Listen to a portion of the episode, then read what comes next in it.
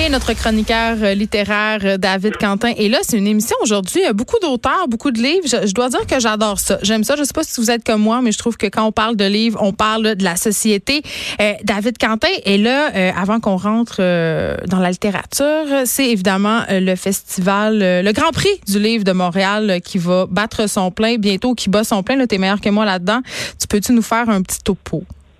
Ouais, en fait, euh, Geneviève, c'est un prix euh, qui est remis, qui coïncide souvent avec euh, le début du Salon du Livre de Montréal. Donc, ça va être remis, ça va être décerné le 11 novembre prochain, donc une semaine avant le, Salon du Livre. on apprenait que les, cinq finalistes, donc il y a notre notre fameux Kevin Lambert. Oh non, la tradition se poursuit. Pas une chronique sans parler de Kevin. donc Kevin avec Querelle de Robertval, David Clerson, dont je t'avais parlé du livre Dormir sans tête, qui publie aussi chez Eliotrop. J'étais très contente de le voir parce que je t'avais dit que c'était, selon moi, un des secrets les mieux gardés de la littérature québécoise. Donc, il y a aussi Carole David euh, pour euh, son recueil de poèmes Comment nous sommes nés, qui est une poète très importante au Québec, Alexia Burger pour les Hardings, qui est du théâtre documentaire, et la Société des grands fonds de Daniel Canty, essai publié à la Peuplade. Donc, on verra. C'est c'est pas un prix qui est, qui est remis euh, automatiquement au livre le plus euh, le plus populaire. C'est des fois c'est ça récompense une œuvre. L'an dernier, on avait récompensé Marie-Claire Blais. Euh, donc, on, verra cette année, mais très très belle sélection pour les finalistes, donc à suivre. C'est moi, David Quentin, où on se sort d'un certain conservatisme au Grand Prix du livre de Montréal parce que en tout cas, euh, pendant les années précédentes, j'avais l'impression qu'on était très euh, très conservateur par rapport au choix d'écrivain, au choix de livres. Euh, j'ai l'impression qu'il y a un vent nouveau qui souffle. Ben, ça va aussi selon ce qu'on s'est dit au cours des dernières semaines, qu'il y a mm. des nouveaux éditeurs, il y a des, nouveaux éditeurs publient de plus en plus de, nouveaux, des nouvelles voix de la littérature québécoise, des gens qui ont dans la trentaine, dans la vingtaine, la quarantaine, des premiers livres. Donc, ça, ça a une répercussion et ces livres-là fonctionnent beaucoup en librairie, sont très demandés. Donc, ça a une répercussion sur les prix nécessairement. C'est une bonne chose.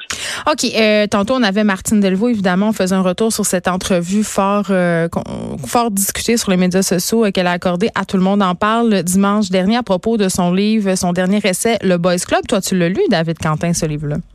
Oui, absolument. Et puis, euh, je trouve ça intéressant qu'on en parle ensemble. On, va faire rapidement parce qu'on veut pas se répéter de, l'entrevue tantôt que j'ai écouté euh, moi aussi. Euh, mais il n'y a pas eu de critique jusqu'à maintenant du, livre de Martine. Ça va sûrement venir dans, les semaines qui viennent. Et, et moi, moi, ce que j'ai beaucoup aimé de cet essai-là, c'est qu'en fait, je trouve que de plus en plus, Martine euh, Delvaux, dans ses essais, euh, elle fait parler beaucoup la romancière parce que le, livre commence et euh, elle parle entre autres que c'est vraiment un, homme qui lui pose la question euh, lors d'une conférence, mais, mais qui est derrière cette domination des femmes et qui est responsable.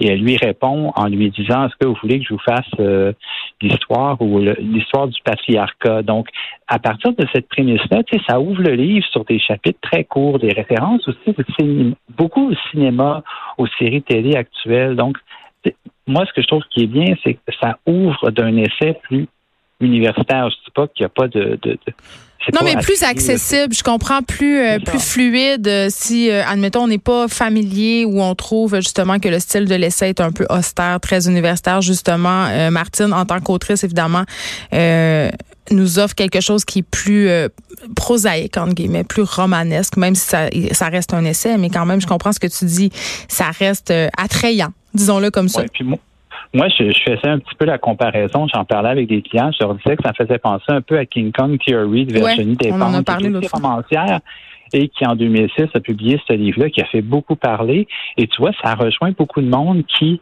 euh, ne s'intéresse pas nécessairement à la théorie féministe et euh, ça le fait avancer beaucoup de choses, même en, littérature française. Donc, euh, je crois que c'est un essai important cet automne. On, va, on en parle déjà beaucoup dans les médias. Mm-hmm. Donc, euh, moi, je crois que c'est un incontournable euh, cette saison, c'est certain. Donc, le Boys Club. Tantôt, David Canté, on avait Anne-Marie Duprat pour son livre Orgasme à la carte. Maintenant, toi, tu nous parles d'un livre qui s'appelle Cunilingus. On a la suite dans les idées aujourd'hui?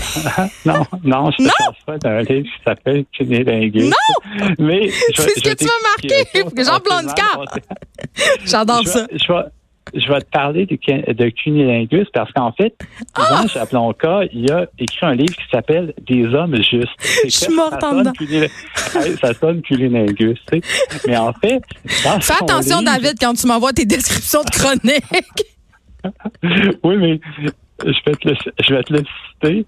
En fait, la citation qui dit, c'est que un rapport hétérosexuel équitable devrait comporter une stimulation clitoridienne par masturbation, caresse ou cunilingus. Ah.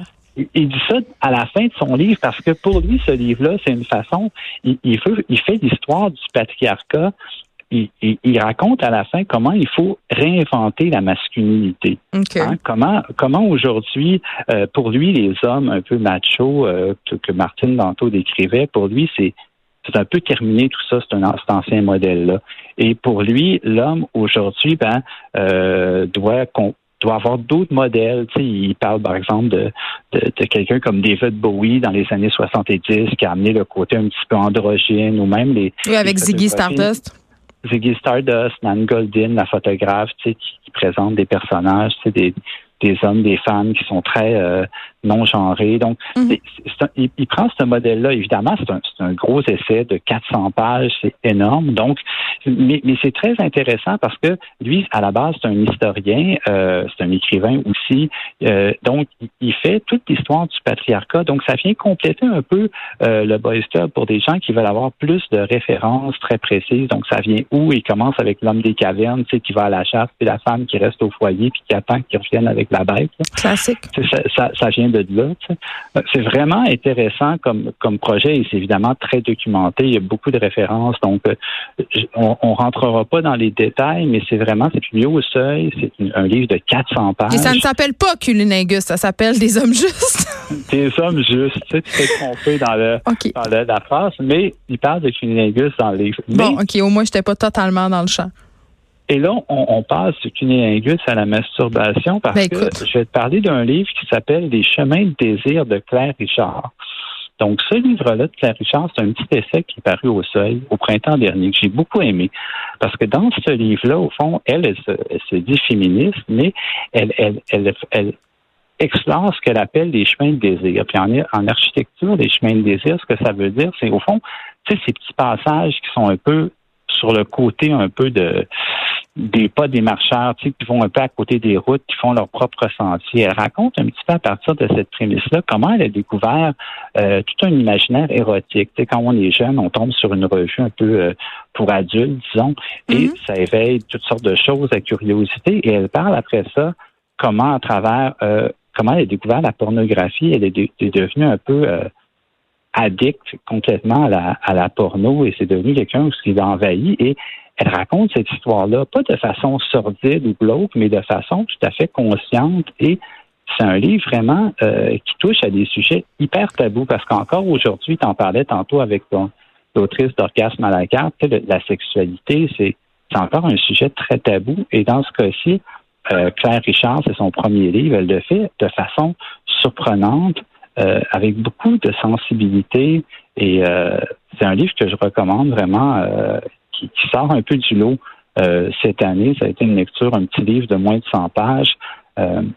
c'est déstabilisant et vraiment, ça sort un petit peu. Et ça, ça poursuit dans l'idée de, de tu sais, tantôt Martine parlait, il faut encore parler de pénétration, mais dans, dans ce cas-ci, c'est vraiment une autre forme de désir et, et, et c'est pas non plus la, une fin en soi. L'homme n'est pas une fin pour, pour donner du plaisir à la femme. Et, c'est un autre exemple de, de comme quoi il y a d'autres façons de penser la sexualité aujourd'hui. C'est moi, il y a une certaine mouvance en ce moment de livres qui mettent de l'avant-plan euh, justement la sexualité des femmes. Il y a comme une reprise de, de parole.